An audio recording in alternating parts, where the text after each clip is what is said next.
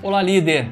Olha, até que ponto vale a pena você permitir que os puxa-sacos aí se instalem né, ao seu redor? Essa é uma questão importante, porque sabe, na medida em que você vai conquistando mais autoridade, é natural que as pessoas passem a te tratar com maior reverência.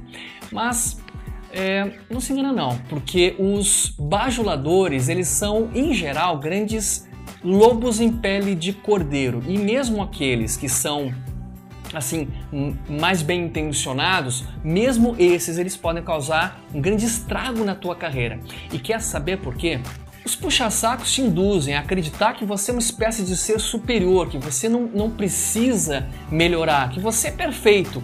E com o passar do tempo, essa mentalidade te leva a uma coisa terrível chamada estagnação.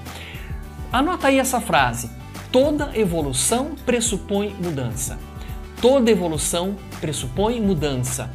Portanto, se você quer evoluir como pessoa, como profissional, você precisa enfrentar mudanças. E as mudanças não ocorrem quando a gente se vê perfeito, quando a gente se vê completo, não é verdade? Por isso, livre-se dos puxa-sacos, não reforce o comportamento daquelas pessoas que ficam aí te bajulando. Ao contrário, busque se aproximar e reforce, incentive que aqueles liderados que têm a sinceridade de te trazer um feedback para melhoria do teu desempenho como líder.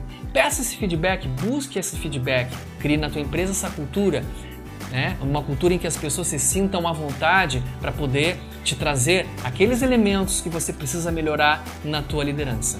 Livre-se dos puxa-sacos. Um líder que se cerca de bajuladores é facilmente manipulado e induzido à estagnação. Pense nisso.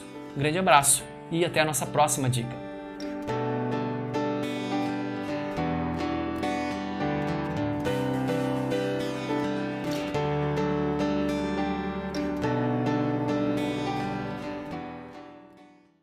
E que tal receber minha mentoria para te ajudar a aumentar em 30% o engajamento e o desempenho da tua equipe?